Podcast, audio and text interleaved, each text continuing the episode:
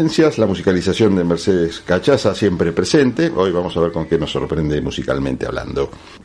Bueno, vamos a arrancar el programa de hoy. Tengo un poquito de acelere con varias noticias. Algunas tienen que ver con la justicia.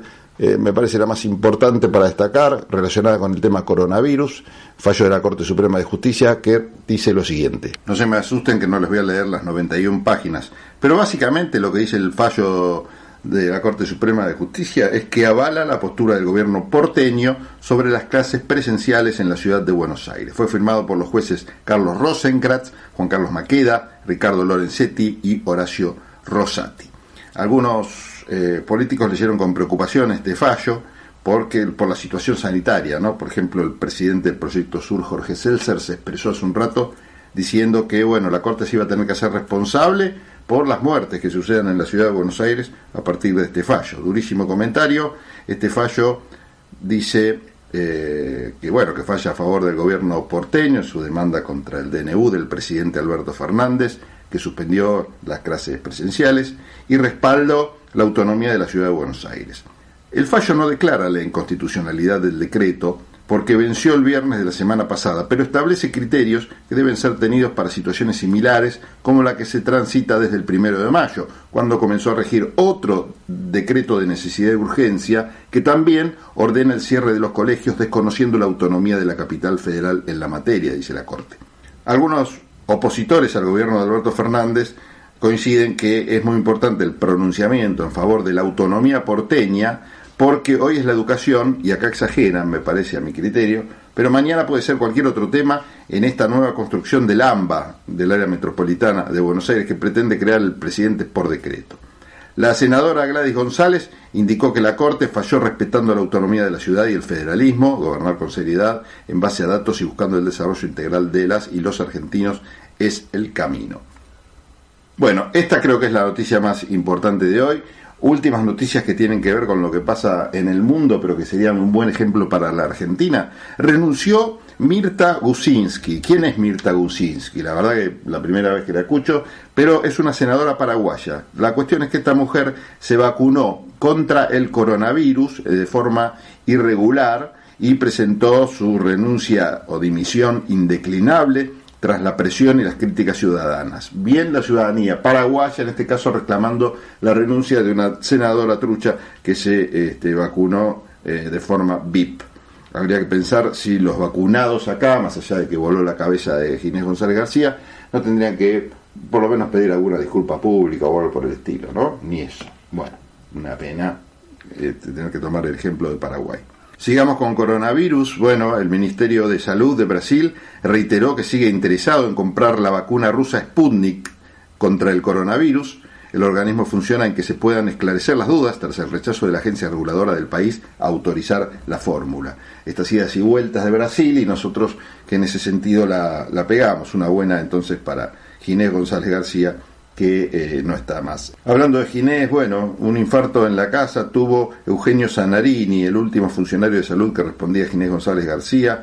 Desgraciadamente fue encontrado en su casa sin vida por su chofer, era el superintendente de servicios de salud que administra los fondos de las obras sociales y tenía una buena relación con la CGT y los empresarios de la actividad. Era hombre, mano derecha de Ginés González García. Bueno, después hablaremos en algún momento sobre un poco la gestión de la Superintendencia de, Servicios de Salud a cargo de este hombre, que merece un comentario periodístico que no sé por qué no se ha investigado. Más allá de eso, eh, vamos a respetar que se ha muerto hoy para, bueno, eh, dejarlo en paz por lo menos en estas primeras horas de su muerte. Pero vamos a hacer una investigación a fondo de la gestión de este hombre al frente de semejante organismo, muy importante.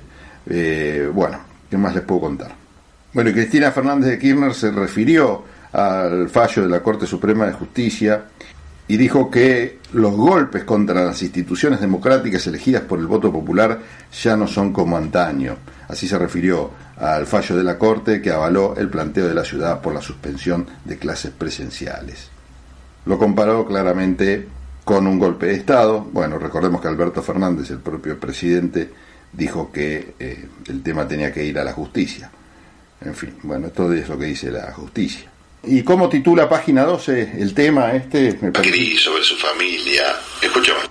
¿Y cómo titula página 12 este tema de la Corte Suprema? Dice en su portal web, clases presenciales, dos puntos. La Corte Suprema se sumó al desafío de la reta a Alberto Fernández. La sentencia dice que en el caso se violó la autonomía de la ciudad, los jueces presentaron tres votos diferentes. Por un lado fijaron posición conjunta Maqueda, Rosati y aparte, cada uno por su lado, Rosencrantz y Lorenzetti. Se abstuvo Elena Hayton, quien ya había sostenido que el caso no era competencia de la Corte Suprema de Justicia. Este era un tema que realmente era esperable, ¿no? Por varias razones.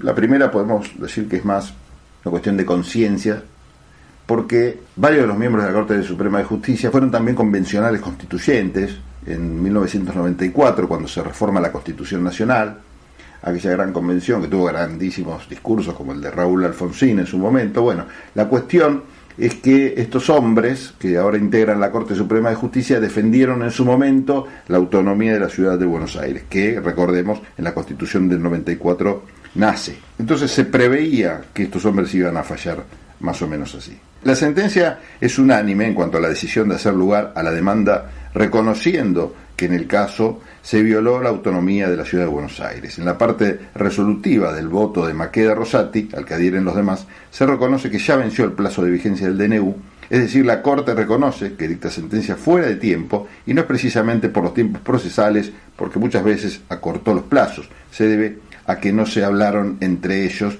ni se conocieron los votos antes de ser firmados por el clima de tensión que persiste.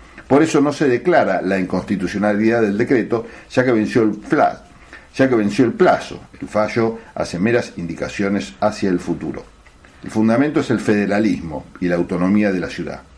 Señalan que el Estado Nacional se encontraba obligado a explicar los antecedentes que la llevaron a ejercer la competencia invocada explicitando además la adecuada proporcionalidad entre el objeto de la decisión y su finalidad, que debe hallarse en necesaria correspondencia con la de las normas competenciales invocadas por el órgano emisor. Sostienen que el Estado no fundamentó claramente esa intervención, que tanto la autonomía de la ciudad para definir la modalidad educativa como la atribución federal para atender a una emergencia sanitaria deben entenderse en el marco del federalismo que ordena la Constitución Nacional y que el debido resguardo del federalismo constitucional exigía que el Estado Nacional justificara de manera suficiente el ejercicio en el caso de su específica competencia sanitaria en relación a la concreta orden de suspender del dictado de clases educativas presenciales en todos los niveles y en todas sus modalidades en la jurisdicción de la actora. El voto de Lorenzetti dice, entre otras cosas, que el deber de los tribunales es proteger los derechos fundamentales, ya que el Estado no puede sustituir a las personas en las decisiones correspondientes a su esfera individual. Hay un derecho humano a la educación que debe ser satisfecho en la mayor medida posible porque es el que define las oportunidades de desarrollo de una persona. Hay también un derecho a la salud y la vida respecto de los cuales los demás derechos individuales resultan instrumentales porque es evidente que no hay educación sin vida humana. En consecuencia debe realizarse un juicio de ponderación entre la máxima satisfacción posible del derecho a la educación y la protección de la salud en un contexto de emergencia sanitaria y dentro de un sistema arreglado por el Estado de Derecho. Que el criterio es el siguiente, el Estado no tiene facultades para limitar el derecho de una persona para ejercer su derecho a la educación, excepto cuando puede constituirse en una causa de daños a terceros, artículo 19 de la Constitución Nacional, siempre que ello no signifique una afectación esencial del derecho, lo que ocurre cuando la medida es reiterada en el tiempo o implica una profundización irrazonable de las restricciones que impidan el acceso a la educación de calidad. Estos criterios son aplicables a medidas adoptadas por todas las autoridades, sean de nación o de las provincias. Por esa razón, esta Corte señaló que una provincia no puede violar la libertad de tránsito y derechos fundamentales establecidos en la Constitución. Esto es referente a un fallo que se llama MASHI. Bueno, llama la atención algunas consideraciones de los propios jueces que terminaron fallando en realidad sobre otro tema, que es la autonomía de la ciudad, bueno, este, y no hablando del tema de fondo en el fallo en sí. Pero bueno, es un poco la, competencia lo que debe hacer la Corte, ¿no? Pero bueno, si hablamos de dos derechos, lo dice claramente Lorenzetti, hay que privilegiar el, y sin vida, digamos, no hay posibilidades de educarse. Bueno, así falló la Corte Suprema de Justicia, tema que va a traer mucha cola. Nosotros queremos hacer en el programa de hoy